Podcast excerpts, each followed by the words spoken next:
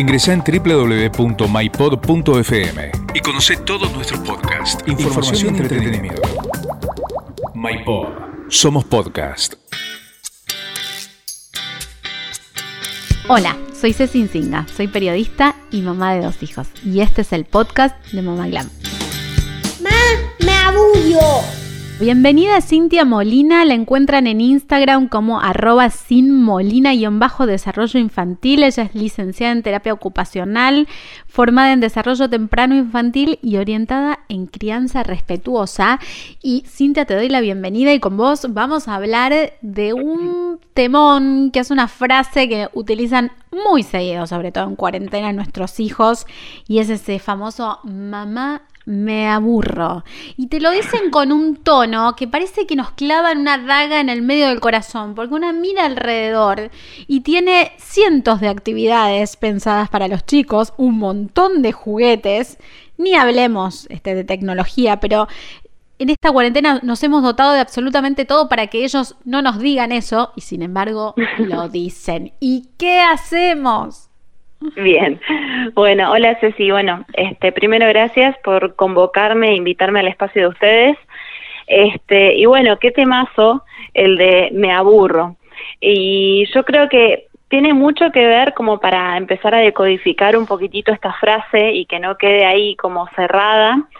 Eh, tiene que ver con esto de qué interpretamos sobre lo que es el juego, sobre el recorrido que hemos hecho nosotros referente a lo que es jugar y también sobre qué interpretamos sobre aburrimiento.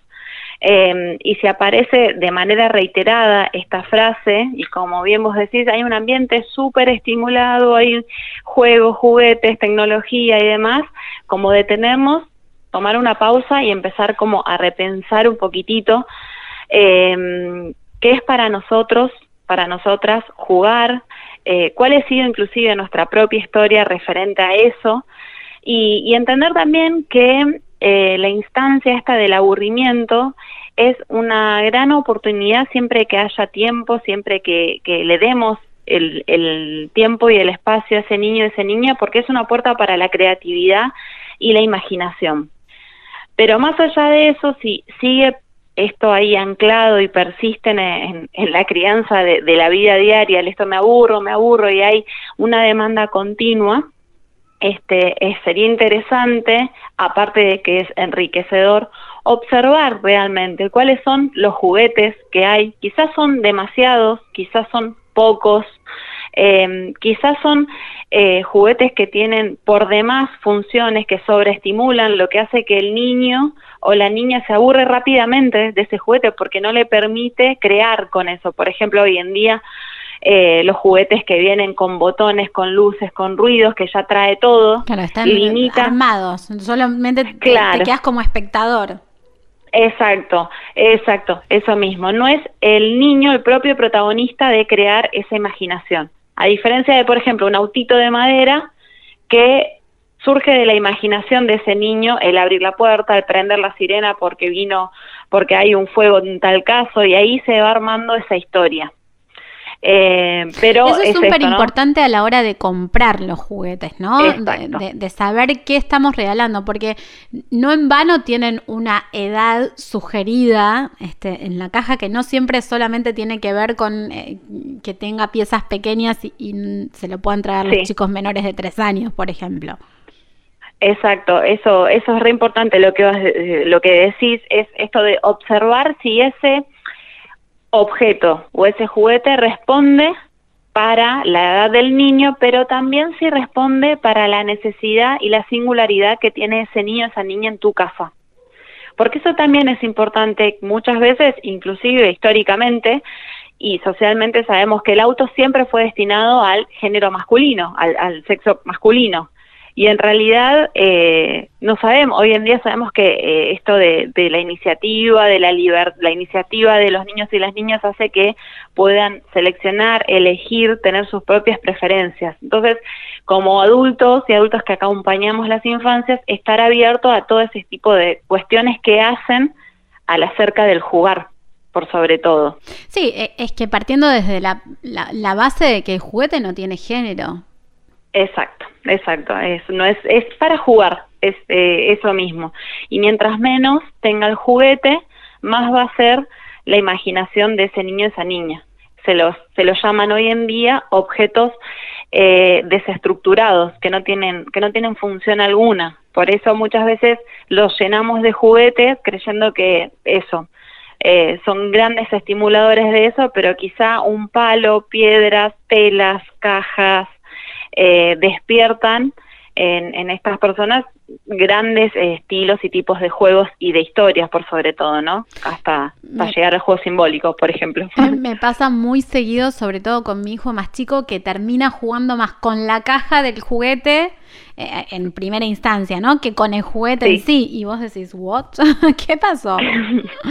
es, es, es que se trata de eso, el jugar. Es, es, es, es eso justamente, de, de qué implica el jugar. Un, un lugar en concreto, que puede ser, por ejemplo, el living de tu casa, el patio, el balcón, llevando a departamentos, este, inclusive la bañadera mientras se bañan, y uno imaginario, ¿no? Que ese es el que está sucediendo en, en la mente, de, en el cerebro de, esa, de ese niño, que puede ser la selva, el espacio, no sé, diversidad de espacios imaginarios. Un tiempo real implica que son eh, justamente las agujas del reloj y un tiempo subjetivo que es el modo particular que tiene ese niño o esa niña de vivenciar el tiempo. Este, y además el tiempo que hace la esencia del juego, que es prácticamente atemporal también. Estas son como algunas características de lo que es jugar, por eso digo, para entender y llegar a por qué se aburre, está bueno detenernos nosotros y, y empezar a ver qué es para nosotros el jugar.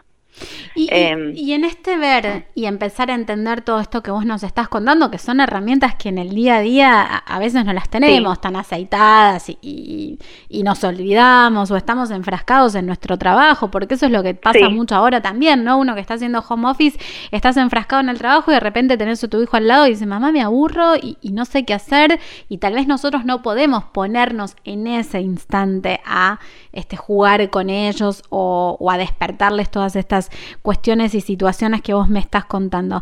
¿Qué hacer en lo inmediato? En, decir, a ver, ¿cómo lo puedo estimular más allá del juguete en sí? Bien.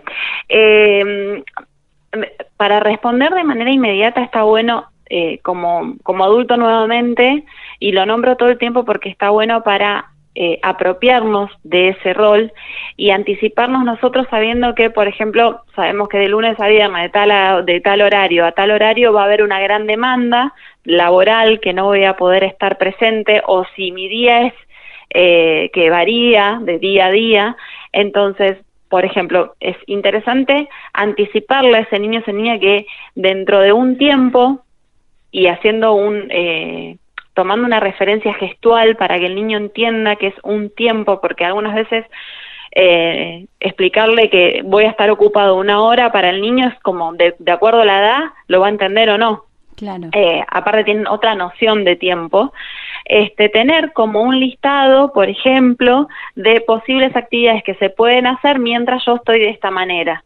Como eso implica al adulto apropiarse y anticiparse para estar preparado en ese caso en el que uno no puede este, estar disponible para ese momento del juego y, recordarle esas, opciones para que vaya. Y también como empezar a, a hacer un como si de, a ver, se aburre, no darle una respuesta inmediata también a eso, sino darle tiempo y espacio para ver qué sucede en ese momento. Pero eso no se puede dejar para el momento en el que uno está con eh, una actividad laboral que, que, no, no, no podemos salir, sino hacer un, no sé, un como si de un domingo, bueno, me aburro, me aburro, bueno, darle tiempo y espacio, no dejarlo solo, sino estar con una presencia y ver qué, qué surge. Y generalmente los niños y las niñas hacen algo, terminan realizando algo. Eh, no queda la queja, digamos. No, va a haber un principio de queja y va a haber una demanda. Vos simplemente en este como si le puedes decir, bueno, yo te acompaño, estoy acá, pensemos juntos en todo caso, ¿a qué podés jugar? Y si vemos que el niño o niña se, se detiene, que no encuentra respuesta y demás, bueno, a ver, eh, ¿cuáles son tus juguetes o tus juegos favoritos? ¿Qué tenés ganas? Bailar, saltar, dibujar, jugar con tus autitos, ser guía, ser faro y luz, pero no dar una respuesta en concreta. sino darles opciones que es distinto. Ahora, Cintia, eh, hablando de todo esto, en parte, ¿está bueno que se aburran los chicos, que tengan un momento de aburrimiento, de, de, que tengan esa sensación o no? O, este pánico que nosotros tenemos de, ay, no, se aburre y ahora qué hacemos, va a empezar con claro, un es que, es que, es que muchas veces tiene que ver por qué interpretamos nosotros del aburrimiento, pero justamente del aburrimiento salen, salen grandes proyectos. Eh, el tema, bueno, ¿qué, es, qué, tanto nos, nos moviliza a nosotros como May Padres acompañando eh, ese momento? Si a nosotros nos inquieta, nos genera esto, no, no, no sabemos qué hacer, y si se aburre y si la pasa mal, y ahí empezamos con etiquetas, con rótulos, quizá, no, mejor le voy a ofrecer algo. Quizá lo único que necesita es silencio, es presencia, eh, mirada que él sienta que hay un alguien que lo está mirando, que lo está observando, eh, y bueno, ver ahí qué pasa. Obviamente que esta situación que estoy comentando y expresando se lleva exclusivamente a la particularidad de cada día, de cada familia, de cada madre, de cada padre, de cada niño. De ahí hay algo que, eh, que lo hace ser único a esa, a esa dinámica. Pero sí, sí, hay que, hay que animarse a observar esa escena, Perfecto. un poquitito.